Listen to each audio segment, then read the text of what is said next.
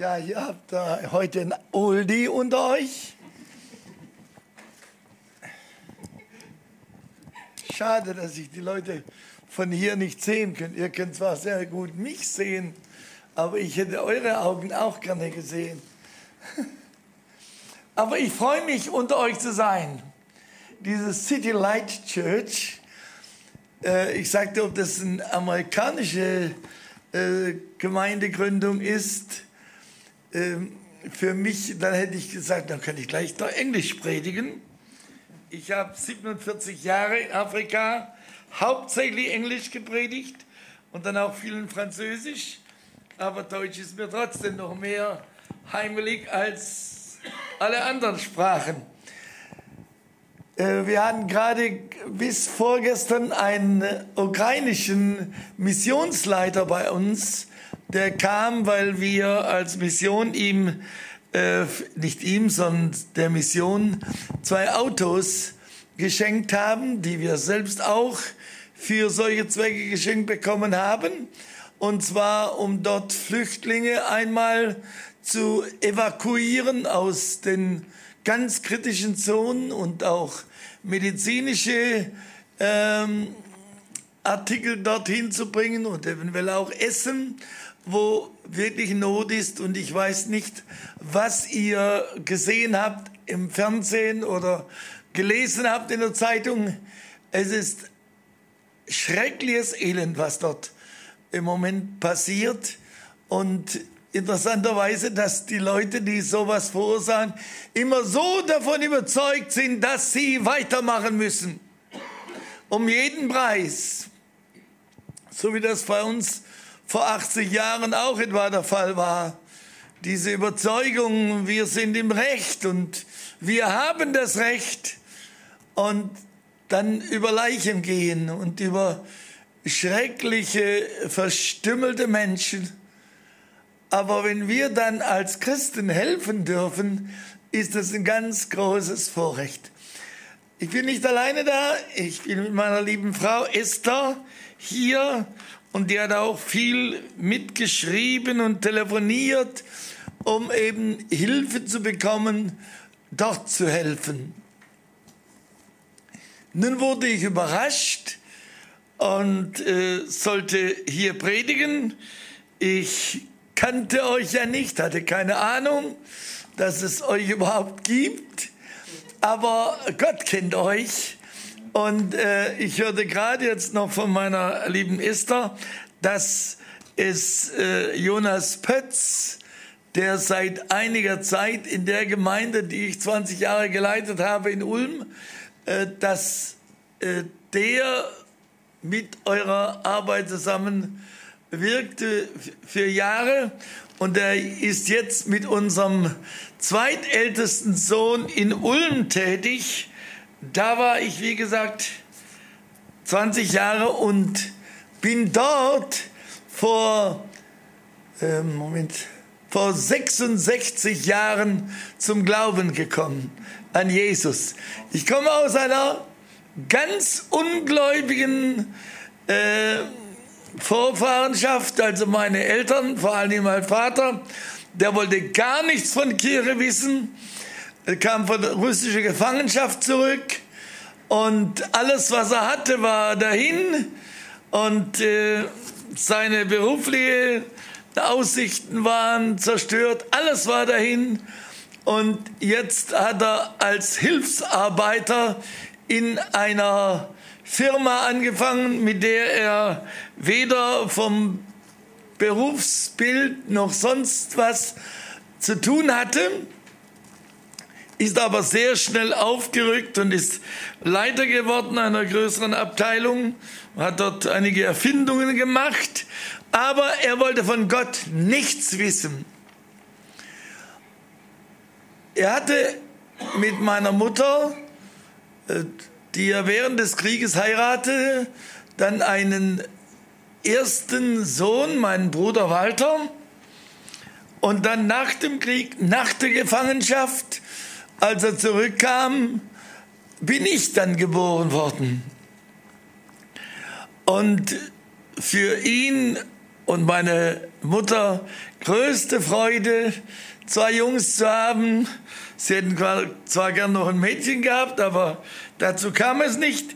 Jedenfalls, als ich dann aus dem Kleinkindalter raus war, äh, oder fast raus war, da stellten meine Eltern fest, dass der Junge schwer krank ist.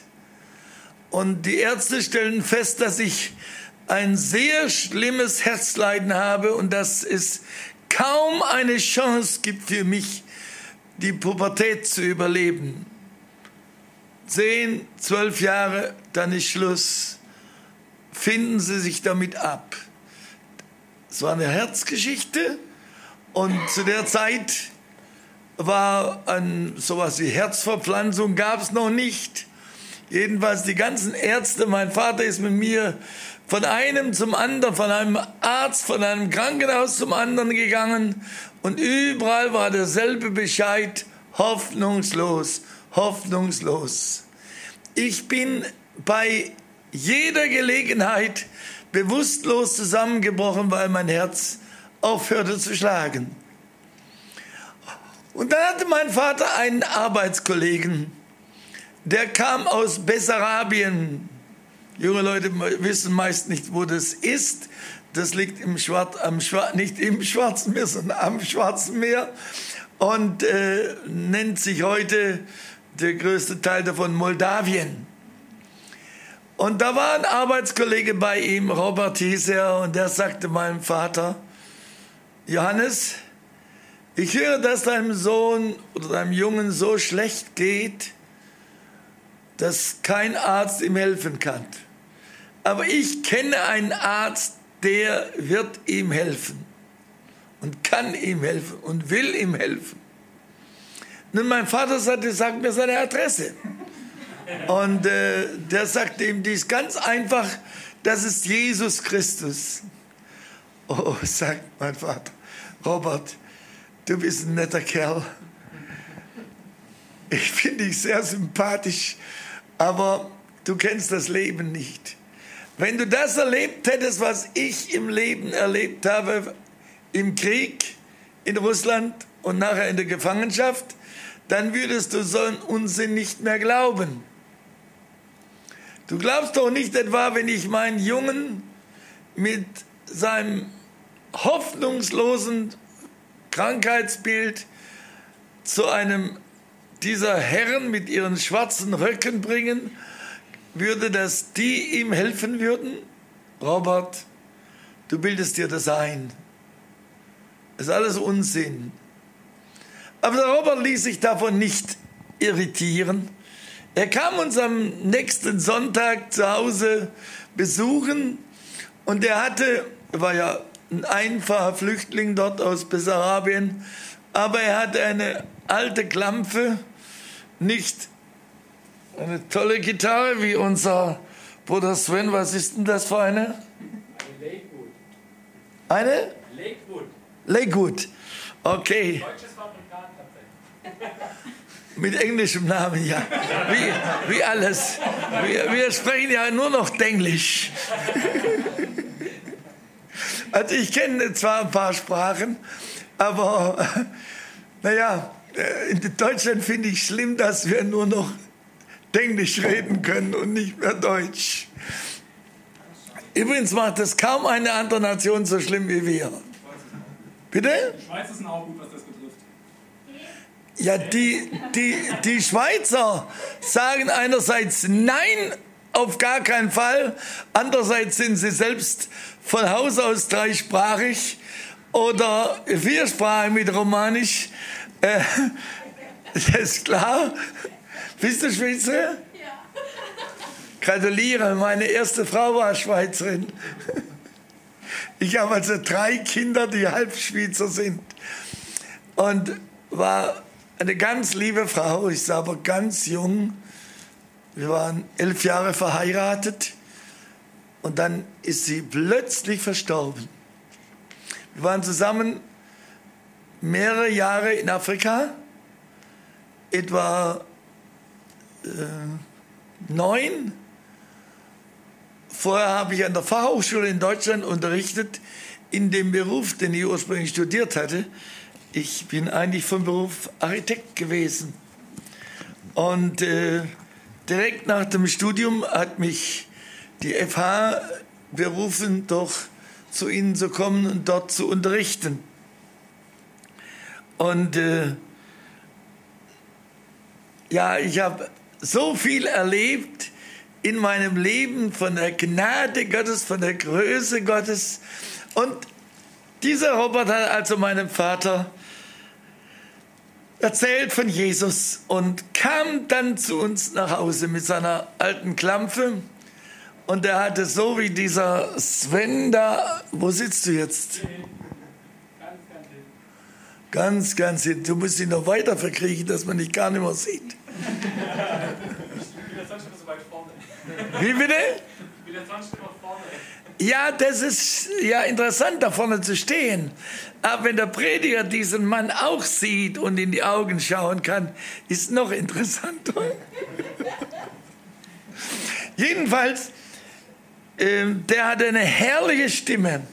Und wenn der von Jesus sang, dann war es so ähnlich wie Sven, der strahlte etwas aus von der Liebe Gottes, hat eine herrliche Stimme und ich hörte diesem jungen Mann zu und schaute ihn an und sagte hinten nach zu meinem Vater, Papa, das, was dieser Robert hat, das haben wir alle nicht in unserer Familie. Und ich möchte das auch haben. Aber mein Vater, der war dann darüber nicht so glücklich und hat mir eigentlich gesagt, ich soll mit dieser Sekte nichts zu tun haben. Aber Robert ließ sich durch all diese schönen äh, Kosenamen, die er da erhalten hat, nicht abschrecken, sondern er kam uns wieder und wieder besuchen. Und jedes Mal, wenn er seinen Mund aufmachte und von Jesus sprach oder gar von Jesus sang, dann habe ich damals neunjährig habe ich gesagt, das brauche ich auch.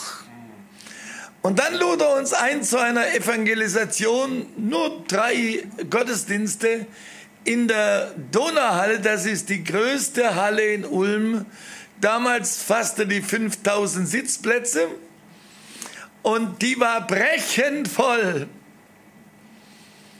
Und da predigte ein älterer Herr,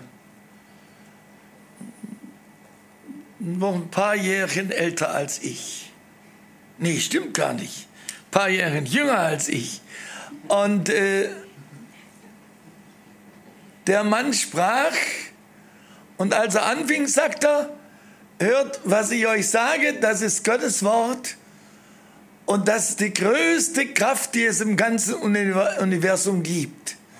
Durch dieses Wort ist alles ins Dasein gerufen die ganzen Milliarden von Galaxien und Sonnensysteme, die ganzen Sterne und Planeten, alles, was auf dieser Erde gibt, alles pflanzliche Leben und tierisches Leben, alles samt uns Menschen, wir sind das Produkt dieser Kraft der Kraft des lebendigen Gottes. Und wenn du jetzt gut zuhörst, sagt er, dann kannst du an der Stelle, wo du bist, von deiner Krankheit geheilt werden. Das Besondere war nämlich, dass in diesem Gottesdienst mindestens ein Drittel, wenn nicht die Hälfte der Leute schwer krank war. Da war diese große Halle gefüllt mit Betten tragbaren und alles Mögliche, Rollstühle und Krücken und Kranke aller Erd war da. Nach dem Krieg gab es sehr viele Menschen, man sieht es eigentlich heute gar nicht mehr, mit so gelben Binden und großen schwarzen Punkten drauf. Und das war das Erkennungszeichen für alle anderen Verkehrsteilnehmer. Da ist ein Blinder, der auf der Straße ist. Nehmt Acht auf ihn. Und das waren sehr viele da. Und mittendrin saß auch ich. Und neben mich setzte sich ein Herr, der war vielleicht im Alter meines Vaters, um die 50 damals oder ganz bisschen weniger. Und ich sagte meinem Papa, hör mal, Papa, der Mann hat Arme wie gekochte Nudeln. Denn die hingen nur so schlapp tot herunter. Und da setzte sich neben mich und ich beobachtete den Mann und merkte, der konnte gar nichts mit den Händen und den Armen tun. Aber plötzlich, nach etwa 20 Minuten Predigt, fing der an, Selbstgespräche zu führen. Ganz leise, aber so, dass ich es trotzdem verfolgen konnte neugierig, wie er als Junge war. Und er sagte, was ist jetzt passiert? Ich kann ja meine Finger bewegen. Da ist Leben in meinen Fingern. Und meine Hand kann ich bewegen. Ich kann ja meine Arme bewegen. Und dann riss er seine Arme hoch und schrie, ich bin geheilt, ich bin geheilt, ich bin geheilt. Und diese ganze Halle, alles drehte sich um und schaute nach diesem Mann, der diese Worte von sich gab. Und der Prediger sagte, was schaut ihr denn alle hin? Was da gerade passiert ist, ist ganz normal, wo das Evangelium in der Kraft des lebendigen Gottes verkündigt wird. Mm, und jeder von euch kann diese Kraft erleben und hat weiter gepredigt, als ob nichts geschehen war, wäre. Nur predigte er sehr viel länger, als heute die Predigten dauern. Ich nehme an, anderthalb Stunden, fast zwei hat er gepredigt. Und es war keinem langweilig, weil da Leben dahinter war und so viel Kraft und Freude. Und ich als kleiner Junge zuerst wieder nach oben ging, der alte Herr, aus meiner damaligen Sicht. Also jetzt sehe ich das dann hier anders. Aber als er nach vorne da sagte, was will der alte Mann da sagen? Aber als er eine Weile sprach, dachte ich, Mensch, was hat der Mann noch? Da ist ja so eine Freude und so ein Leben in dem. Und er predigte, wie gesagt, eineinhalb, fast zwei Stunden. Und dann sagt er, und jetzt könnt ihr machen, was ihr wollt. Ihr könnt dieses Wort, was ich verkündigt habe, annehmen und Jesus in euer Leben einladen und ihm euer Leben übergeben und eure Sünde ihm sagen und er wird euch all eure Sünde vergeben und er wird größer sein als all eure Not und Probleme, die ihr habt. Ihr könnt ihn aber auch ablehnen und ihr werdet das Resultat auch erleben. Aber wenn du ihn annimmst, wirst du ewiges Leben haben. Das verspricht er dir. Und sein Wort ist wahrhaftig. Und dann betete er und dann sagte und jetzt gehe ich in diese Ecke nach hinten, aber das war eine riesige Halle.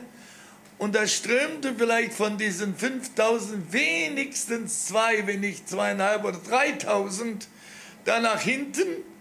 Aber dann waren einige Brüder da, zum Teil so stramme Kerle wie der Sven. Und die haben sich so angepackt und eingehakt und um ihn einen großen Kreis gebildet. Und immer durfte einer rein zu diesem Prediger und der hat mit ihm gebetet. Dann kamen die raus wieder. Das war nicht verborgen, aber das war nur Schutz, dass der Mann nicht an der Ecke erdrückt wurde von den Leuten. In Berlin an der Halle am Funkturm, wo musste die äh, Feuerwehr ihn durchs Fenster rausholen. Die hätten ihn an der Wand erdrückt. Jedenfalls die Menschen sind ja immer dann so auf die Person ähm, fixiert und denken, das ist der Mann. Aber es war ja nicht der Mann, sondern es war der Gott, der lebendige Gott, von dem dieser Mann sprach. Ich habe übrigens ein Buch geschrieben über die Wunder, die in den Gottesdiensten bei diesem Mann geschahen. Es geht aber überhaupt nicht um den Mann, sondern um den gewaltigen Gott. Jedenfalls, da sind so viele Menschen rausgekommen, die geheilt waren auf der Stelle.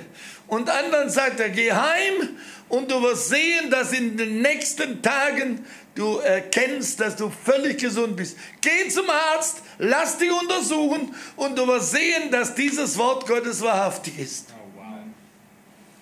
Jedenfalls, äh, da lag eine Frau da, ich schätze, dass die Frau vielleicht 80 war und deren Beine waren wie so Besenstiele. Hatten nur gerade da an den Knien so eine kleine Verdickung, das war das Knie. Aber von Muskulatur war da nichts zu sehen. Ich glaube nicht, dass die Frau jemals auf ihren Beinen gestanden hat. Und jetzt betete dieser Prediger und sagte im Namen Jesus, steh auf und geh. Und dann fuhr die hoch, als ob sie von einer Tarantel gebissen worden wäre und sprang auf und rannte durch den Saal auf und nieder, hin und her, mit einer riesen Freude. Und ich stand unter der Menge der Hunderten, ja, paar tausend Leute, die da warteten. Und am Ende läutet es plötzlich, dieser großen Halle wurde das Licht ausgemacht. Da war es gegen Mitternacht. Und dann hat ein Lautsprecher, per Lautsprecher, einer der Verwalter dort gesagt, hören Sie, wir haben auch mal Feierabend. Jetzt reicht's. Wir machen das Licht aus und dann bitten wir alle Leute, den Saal zu verlassen. Und Christen sind keine Menschen, die etwas mit Gewalt durchsetzen. Der Jesus hat zwar gesagt, mir ist gegeben alle Gewalt im Himmel und auf Erden, aber eigentlich steht dort im Urtext, mir ist gegeben alle Vollmacht. Und es ist ein großer Unterschied, ob jemand Vollmacht hat oder Gewalt benutzt, wie jetzt in der Ukraine zum Beispiel oder wir vor 80 Jahren. Gott möchte uns gebrauchen. Und dieser Mann sagt zum Schluss, ich bete mit euch allen und Gott hört das Gebet genauso, ob ich euch die Hände aufgelegt habe und nur so gebetet habe. Geh nach Hause, du wirst sehen, dass Gott dich geheilt hat. Aber das war für mich gar nicht das Wichtigste. Ich als Neunjähriger habe der Predigt, aus der Predigt heraus vernommen, dass ich Jesus brauche, um Vergebung meiner Sünde zu haben. Und dass Sünde von Gott trennt. Nun, heute wissen die Leute mit Sünde überhaupt nichts mehr anzufangen. Außer der Verkehrssünder-Datei von Flensburg, da wissen wir, was Sünde ist. Aber sonst wissen sie nichts.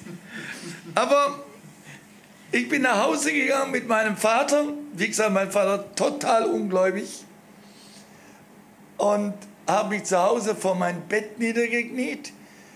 Wir waren von Haus aus evangelisch, sind aber nie in der Kirche gewesen, zumindest mein Vater nicht, meine Mutter Mann nicht mal, weil wir einem kleinen Dorf wohnten.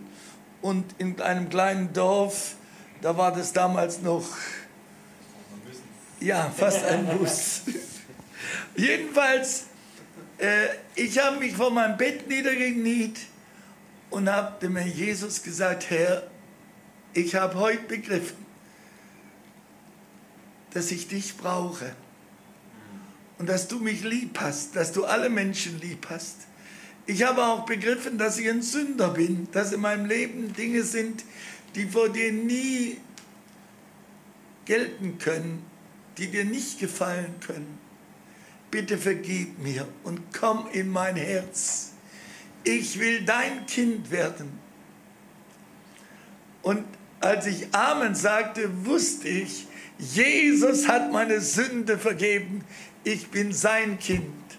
Am nächsten Morgen sagte ich zu meinem Vater, ihr merkt, ich rede viel von meinem Vater, obwohl ich eine Mutter hatte, die uns viel mehr getan hat als der Vater.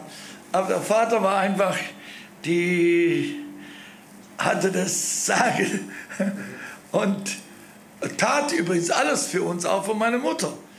Aber er war völlig ungläubig. Aber am nächsten Morgen sagte ich, Papa, ich bin vollkommen gesund. Also ich sagte, wie bitte? Ja, nicht an meinem Herz, aber im Herzen, in meinem Innersten, meine Sünde ist vergeben. Ich bin Gottes Kind. Wie bitte? Gottes Kind, um Himmels Willen. Jetzt ist er auch noch verrückt geworden. Das ist ja noch schlimmer. Nie mehr gehst du zu dieser Sekte. Oh Gottes Kind, was für ein Quatsch. Und lachte darüber und sagte, wenn du noch einmal in diesen Gottesdienst gehst, oder er sagte nicht Gottesdienst, in diese äh, Versammlung da gehst, ich sperre dich ins Zimmer rein, da kommst du nicht mehr hin. Nun glücklicherweise, ich war wie gesagt 47 Jahre in Afrika, da hat jedes Haus hat Gitter vor den Fenstern wegen des großen, äh, der großen Zahl der Diebstähle und Einbrüche. Aber das gibt es ja zum Glück oder gab es zum Glück in Deutschland nicht. Und wir hatten zwar einen ersten Stock, aber ich habe dann am Sonntag, als der Gottesdienst war oder vorher, habe ich die Fenster aufgemacht und bin zum Fenster runtergesprungen. Und mein Vater merkte das und hatte Angst, ich würde unterwegs, wenn dann das Herz belastet wird, zusammenbrechen und könnte sterben. Und deshalb ging er lieber mit, als dass ich alleine dorthin ginge. Und so ging ich anderthalb Jahre dort oder ein, ja, fast anderthalb Jahre im Gottesdienst, regelmäßig. Das war eine Gemeinde etwa doppelt so groß, wie ihr jetzt seid, oder vielleicht auch dreimal in äh, Blaubeuren. Äh, Leuten von Heilbronn ist Blaubeuren sicher ein Begriff. Und da bin ich groß geworden. Und dann war dieser Evangelist Hermann Seis, hieß der, wieder mal da in Ulm, nein, in Stuttgart, im Gustav Ziegler Haus. Und dort predigte der Mann wieder. Und wieder betete er mit Kranken.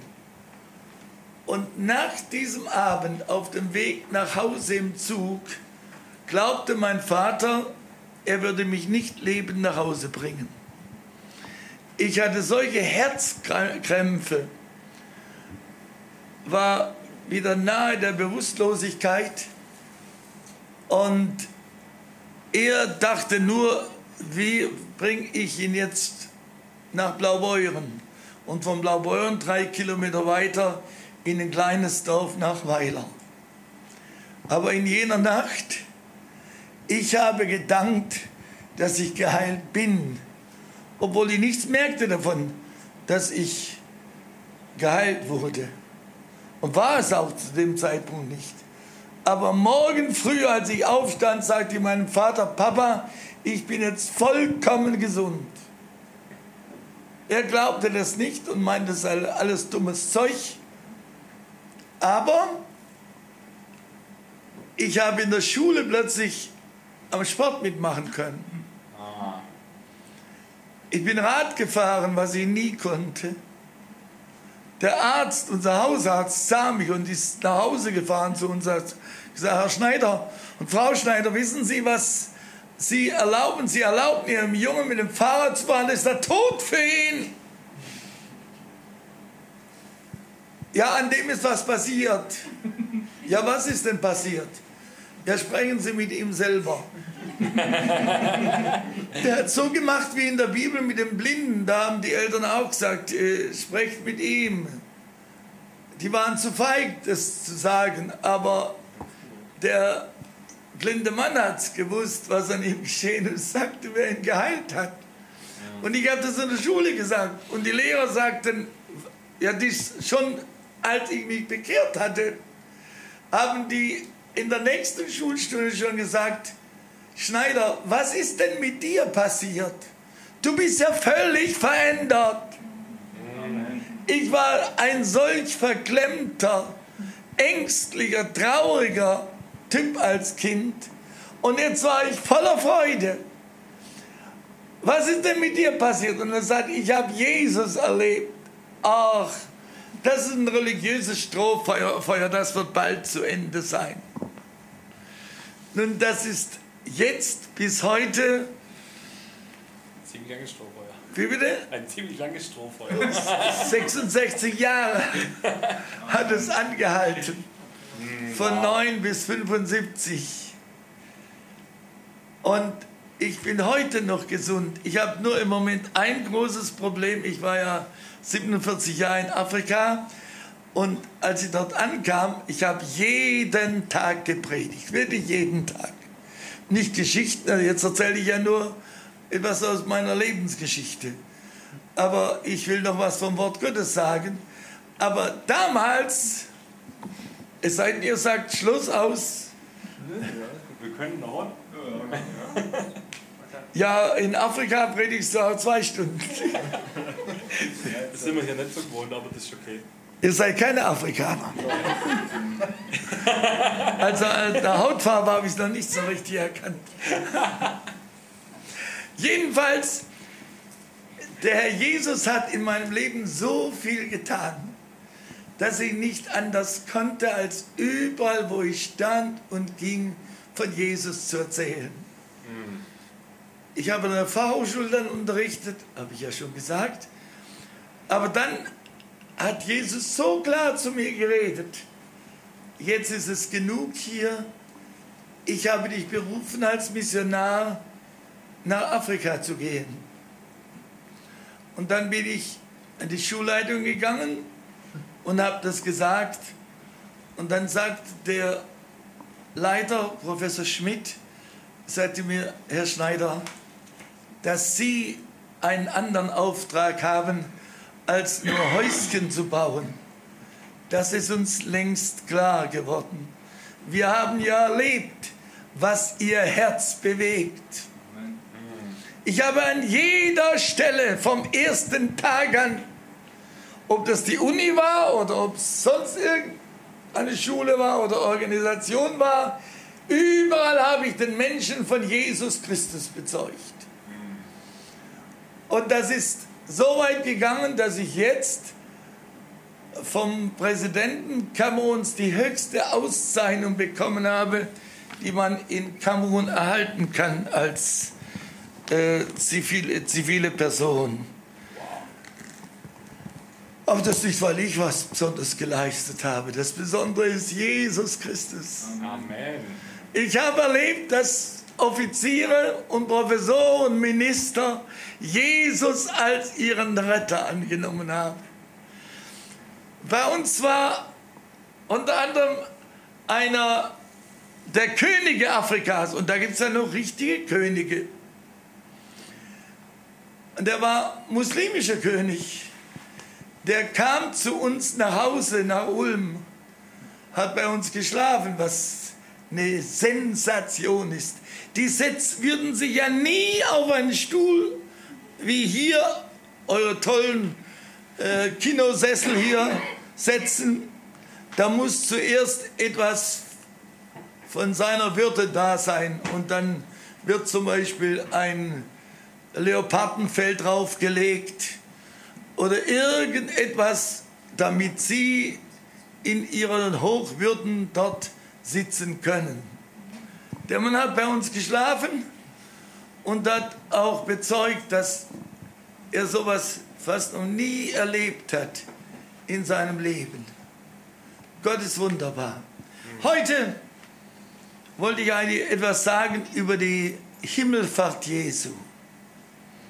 Himmelfahrt Jesu, das nennt man ja heute in Deutschland nur noch Vatertag, den Himmelfahrtstag.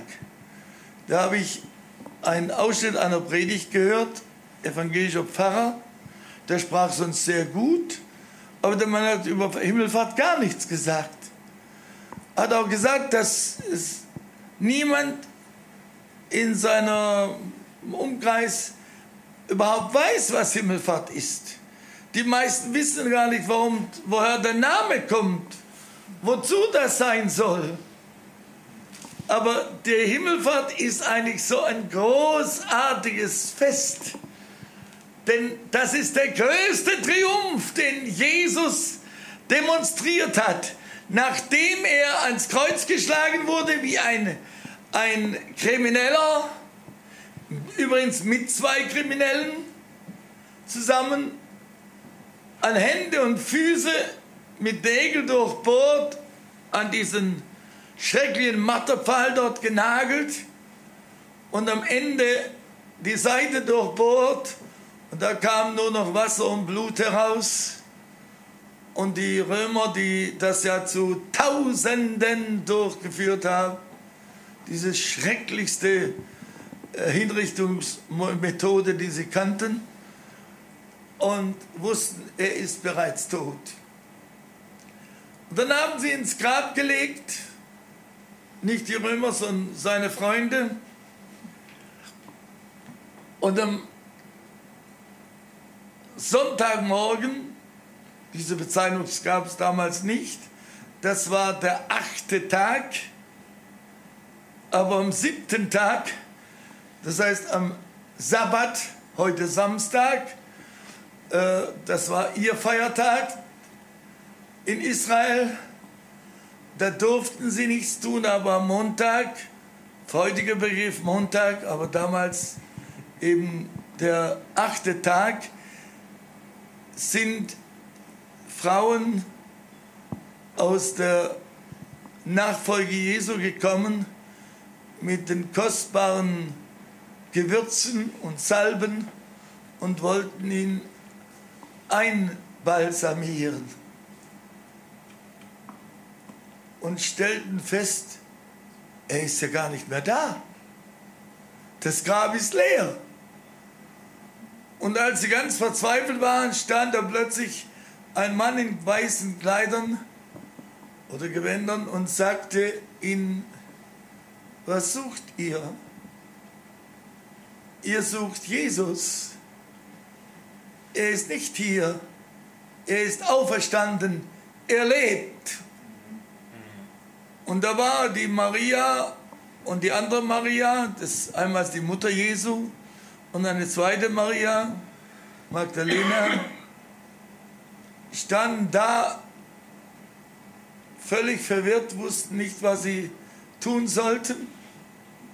Und draußen sind sie zwei Engeln begegnet, die ihnen dasselbe sagten. Geht und trefft ihn. Und dann trafen sie plötzlich einen, den hielten sie für den Gärtner. Aber er war nicht der Gärtner, sondern er war Jesus. Und er sagte Maria, wie, Meister, du bist es? Geht hin und sagt meinen Jüngern, euren Brüdern und Freunden, ich bin auferstanden, so wie es verheißen war. Und sie konnten es nicht fassen. Aber 40 Tage lang zeigte er sich ihnen dann immer wieder, er war nicht dauernd bei ihnen, immer wieder. Und mehrmals sagte er ihnen, so wie ich es euch gesagt habe, ich werde von hier gehen. Und es ist gut so, dass ich von euch gehe. Denn wenn ich nicht von euch ginge, könnte der Heilige Geist, der Tröster, nicht zu euch kommen. Aber wenn ich hingehe zu meinem Vater, von dem ich ausgegangen bin, dann sende ich euch meinen Heiligen Geist. den Tröster. Er wird euch in alle Wahrheit leiten. Dann geschah es.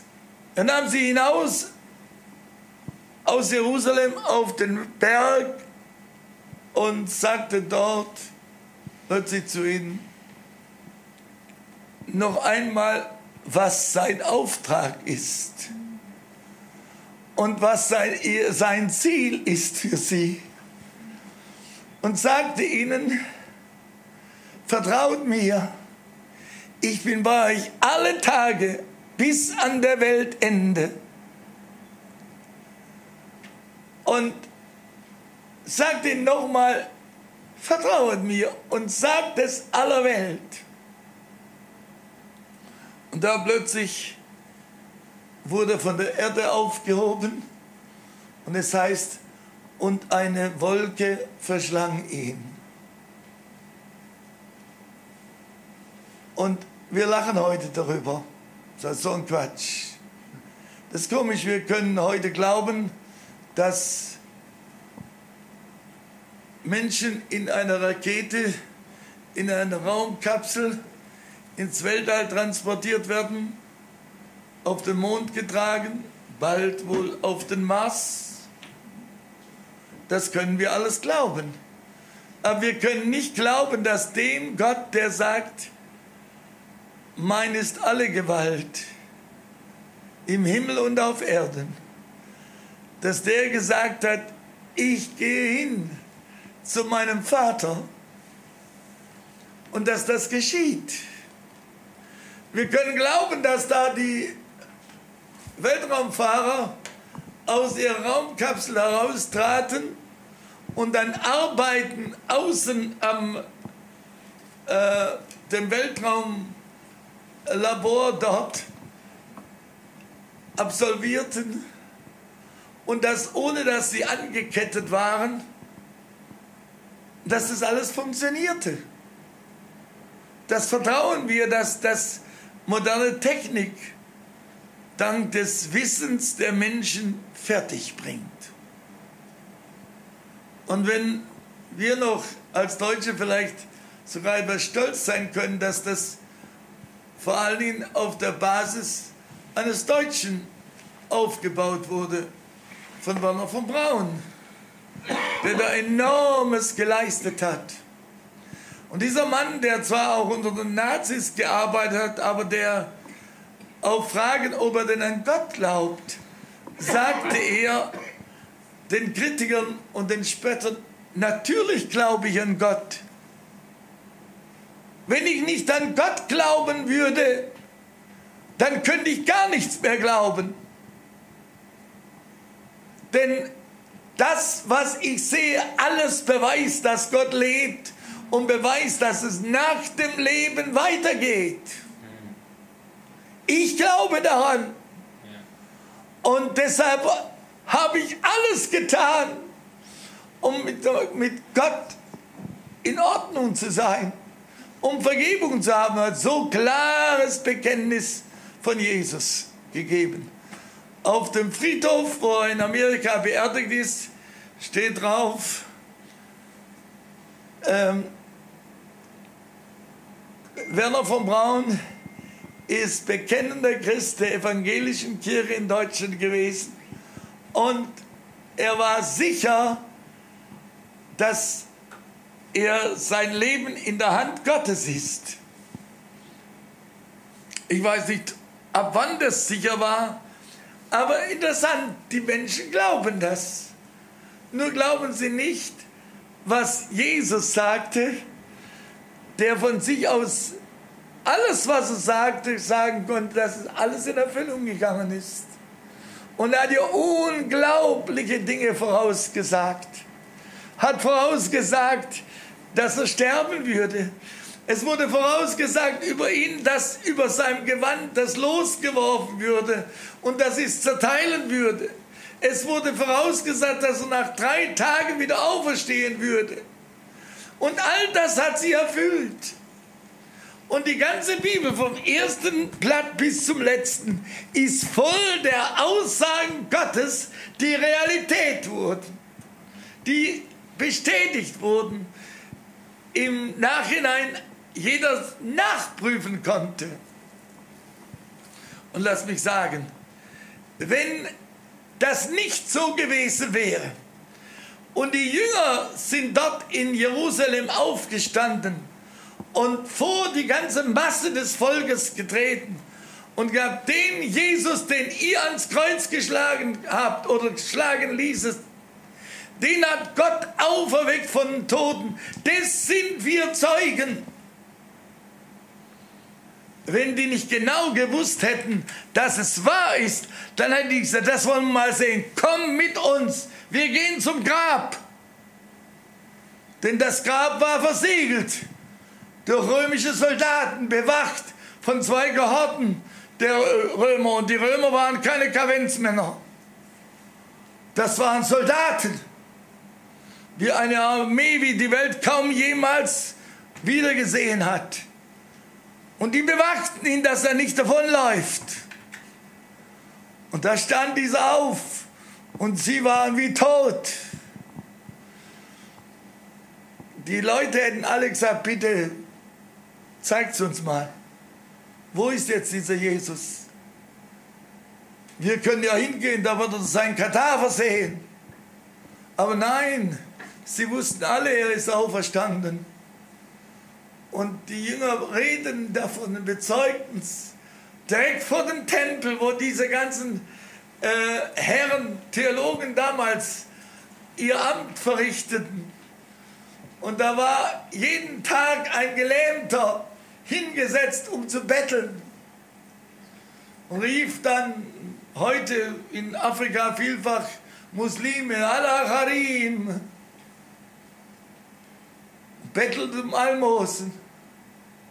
Und dann sagt Petrus und Johannes, Silber und Gold haben wir nicht. Aber was wir haben, das geben wir dir. Im Namen Jesu, steh auf und gehe. Und dann ist der Mann, der über 40 Jahre gelähmt war, aufgestanden und ist gegangen. Und ich kann euch sagen, ich habe selbst solche Dinge nicht nur einmal erlebt. Wir haben Scharen von Kranken erlebt, die geheilt wurden. Nicht nur in den Versammlungen, die ich gehalten habe. Ich war in den riesigen Versammlungen von Reinhard Bonke. Ich weiß nicht, wem dieser Mann ein Begriff ist. Inzwischen ist er längst bei Gott. Aber der hat gepredigt vor mehr als 100.000 Menschen. Und da sind viele Gelähmte geheilt worden, viele Krebskranke, viele Blinde. Ich saß dort mit auf der Bühne und da waren vielleicht so viele Stühle wie jetzt hier, während runden 100.000 waren oder noch mehr. Und dort oben saßen auch einige Theologen von der Uni und Doktoren und Professoren die ich zum Teil auch kannte. Und ich weiß noch, wie ich mich umdrehte und zu einem Professor sagte, was sagen Sie jetzt dazu? Wieder ein Blinder nach dem anderen, ein Stummer nach dem anderen, ein Gelähmter nach dem anderen aufstand und ging. Was sagen Sie jetzt dazu? Da sagte dieser Professor, da kann ich gar nicht dazu sagen nur eins, das ist Gott. Sagt er, aber als Professor kann ich gar nichts dazu sagen. Das ist Gott. Der ist größer als alles menschliche Wissen. Und dieser Jesus ist auferstanden und ist dann gen Himmel gefahren. Und sie sahen es alle. Und dann standen plötzlich Zwei Männer bei ihm, bei ihnen. Was schaut ihr so nach oben? Dieser Jesus, den ihr jetzt gesehen habt, den Himmel fahren, der wird genauso wie er gegangen ist, wird er wiederkommen. Genauso. Und dann sind die überwältigt davon nach Hause gegangen oder an dem Ort, wo sie versammelt waren und blieben die nächsten zehn Tage dort und taten, was Jesus gesagt hat, bleibet in Jerusalem, bis ihr angetan werdet mit der Kraft aus der Höhe. Und ihr sollt meine Zeugen sein. Und sie blieben in Jerusalem. Und zehn Tage später, an Pfingsten, auf einmal kam da wie das Rauschen eines großen Windes und dann Feuer vom Himmel. Und sie wurden alle erfüllt mit dem Feuer göttlicher Liebe und göttlicher Kraft. Und sie strahlen das aus. Und der Mann, der wenige, zwei Monate vorher oder 40 Tage vorher, als er gefragt wurde in der Gegenwart Jesu, du bist doch auch einer von denen, die da mit diesem Nazarener gegangen sind. Und Jesus sagt, äh, Petrus sagt, ich kenne ihn nicht. Von wem redet ihr? Da kam der nächste. Doch, wir haben dich gesehen bei diesem Nazarener. Niemals, ich habe nichts mit ihm zu tun. Und das hat Jesus ihm vorher gesagt und gesagt, du wirst mich dreimal verleugnen, ehe der Hahn kräht. Und dann kam der dritte und sagte dasselbe. Ganz gewiss warst du einer seiner Jünger. Nichts, ich habe nichts mit ihm zu tun, ich kenne diesen Mann nicht. Und im nächsten Moment schaute Jesus ihn an. Jesus war in der Mitte unter seinen Verklägern. Und Petrus saß mit einigen anderen am Feuer, um sie ein bisschen zu wärmen, in der Kälte dort, zu dem Zeitpunkt. Und jetzt heulte er bitterlich, bitterlich weil er erkannte, wie entsetzlich es für Jesus sein muss, dass er, sein engster Jünger, sagt, ich kenne ihn nicht. Und Jesus hat ihm gesagt, du wirst mich dreimal verleugnen, ehe der Hahn kräht. Aber das Wunderbare ist, Jesus hat ihm keine Vorwürfe gemacht, sondern Jesus hat ihn gesucht und sie gesucht. Morgens früh, als die inzwischen so sicher mit diesem Jesus nichts mehr. Er ist zwar am Leben, aber nein. Und der kann uns nicht mehr gebrauchen. Und da fanden sie ihn, oder er fand sie auf dem Meer und rief ihn, Kinder, kommt her. Und sie bezeugt, dass sie die Nacht fischten.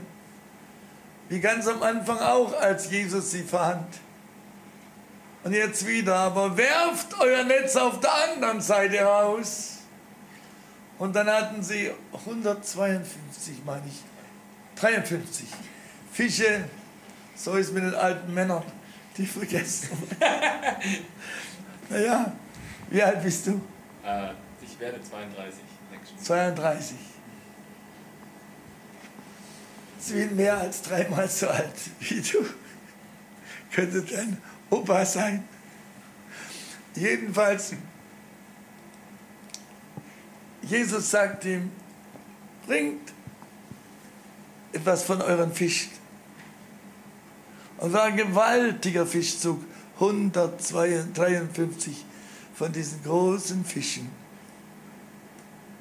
Und als Jesus, Petrus das erkannte, es ist Jesus, da zog er sich aus und sprang ins Wasser und ist zu ihm hingeschwommen, um als erstes bei ihm zu sein. Wenn wir begreifen, wer Jesus ist, was er für uns getan hat, wenn du begreifst, dass Jesus dich lieb hat, so lieb hat, dass er für dich ans Kreuz gegangen ist, für jeden von uns, dann wirst du nicht scheuen, zu ihm zu kommen. Es war ja nicht so äh, völlig ohne peinlich zu sein, dass er sich dann nackt ausgezogen hat und ins Wasser sprang. Aber das hat er getan. Ich habe es gesehen. Meine Frau will mich daran erinnern, dass ich zu lange bin. Ich bin gleich am Ende. Jesus gibt uns die Gelegenheit, zu ihm zu kommen. Und wenn wir begriffen haben, wer er ist, wie sehr er uns lieb hat, was er für uns tun möchte, dann können wir zu ihm sagen, Herr, hier bin ich. Ich brauche dich. Ich mal, mal ganz fragen, wer von euch weiß, dass Jesus seine Sünde vergeben hat? Nicht alle. Dieser nette junge Mann, hat er nie gesündigt? Auf jeden Fall hat er Bitte? Steht außer Frage. Steht außer Frage. Alle. Amen, Amen. Auch deine Sünde hat Jesus bezahlt am Kreuz. Und er möchte jedem von uns vergeben. Und er möchte jeden von uns beschenken. Mit einem himmlischen Reichtum. Mit einer Freude, die kein Mensch uns geben kann. Mit einer Gewissheit, die über alle Schwierigkeiten uns hinwegträgt. Mit dem, der sagen kann, mir ist gegeben alle Gewalt im Himmel und auf Erden. Und siehe, ich bin bei euch alle Tage bis an der Weltende. Dieser Jesus hat dich lieb, hat jeden von uns lieb und möchte gern dein Herr und dein Heiland sein und uns beschenken, wie kein Mensch uns beschenken kann. Nicht mit Gaben, die die Welt geben kann, mit Geld oder sonst was, sondern mit ewigen Werten. Gott segne euch. Wir beten. Himmlischer Vater, ich preise dich von ganzem Herzen, dass hier so kostbare Menschen sind und in groß, größter Zahl junge Menschen. Und da ist keiner von ihnen, den du nicht persönlich lieb hast. Für jeden Einzelnen hast du einen ganz persönlichen Plan und möchtest sie gebrauchen zu deiner Ehre und zu ihrem Heil und Rettung. Und damit diese kleine Gemeinde zu einem großen Licht werden kann in dieser Stadt. City Light. Herr Jesus, schenke das. Schenke das, dass sie dich so lieb haben und von deiner Liebe so überwältigt sind, dass die Menschen in dieser Stadt das merken. In Jesu Namen. Herr, so wie es die Afrikaner gemerkt haben, bis hinauf zum Präsidenten, wie gewaltig du bist, wie groß du bist, wie es muslimische Herrscher gemerkt haben und dir die Ehre geben möchten. Ich preise dich, dass du einen jeden hier segnen willst. Und ich bitte dich, Herr, all diejenigen, die es noch nicht sind, die Gewissheit haben, ich bin Gottes Kind, schenke, dass es heute werden. Und wenn da jemand krank ist, Herr, dann heile du ihn. In Jesu Namen. Amen.